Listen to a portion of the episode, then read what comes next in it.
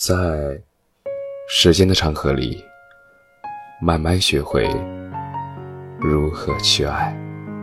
大家晚上好，我是深夜治愈师则是，每晚一文伴你入眠。女性二十五岁和三十五岁，真的差的不多吗？今天看某乎一篇热点，引发了我的好奇心。点进去看了一眼，万分感慨，做了相关的整理，分享给大家。文章观点可能很多人不爱听，但是酒醒虽然很难受，但是不醒可能会更难受。外貌这种东西，女孩子一边说着。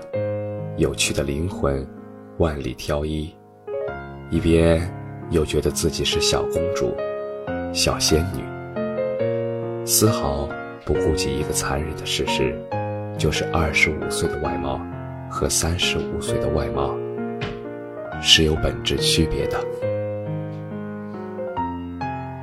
二十五岁的时候是靠父母，三十五岁的时候。是靠自己。我知道，我知道，很多二十五岁的姐妹觉得自己脸蛋好看，是靠每天擦鱼子酱精华；觉得自己身材好，是每天健身。当然，可能是十分钟拍照两小时的健身房训练。真正江湖上混到三十五岁，还不论。男女老少都叫一声美女的，都是后天用钱堆出来的，或者说靠出位来换来的。但是为什么还有女性三十五岁那么吃香呢？那是因为她们已经开始用无性别的标准来衡量自己了。一个人不分男女，一个年龄段做一个年龄段的事情，这种政治正确，应该没有人反对吧？那么，三十五岁是什么样的？不分男女，是不是都已经应该在事业上走上正轨了呢？在经济上已经有铺垫了呢，在社会认知里也已经脱离了菜鸟级别了吧，在身边的圈子里也已经开始有分量了吧。年龄其实从来不是衡量的标准，只是年龄决定了选用哪套体系来进行衡量。其实，看看互联网上的趣事，就会品出其中的味道。阿姨，我不想奋斗了。核心不在阿姨，而在于阿姨能让你不奋斗。在婚恋市场上，二十五岁的女孩子说自己爱好旅游，那还能说是热情洋溢？三十五岁的小姐姐说自己热爱女友，那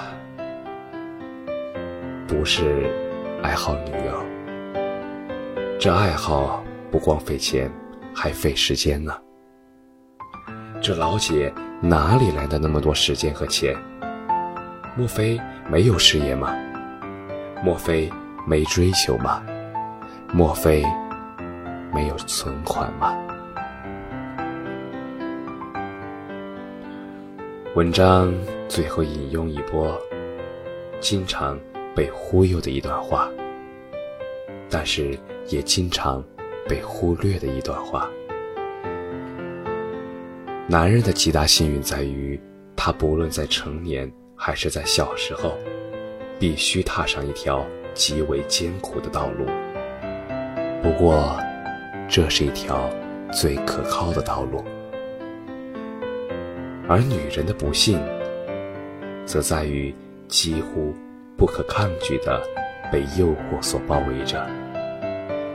她不被要求奋发向上，只是被激励着达到快乐。当她发觉自己已经被海市蜃楼愚弄的时候，已经为时太晚。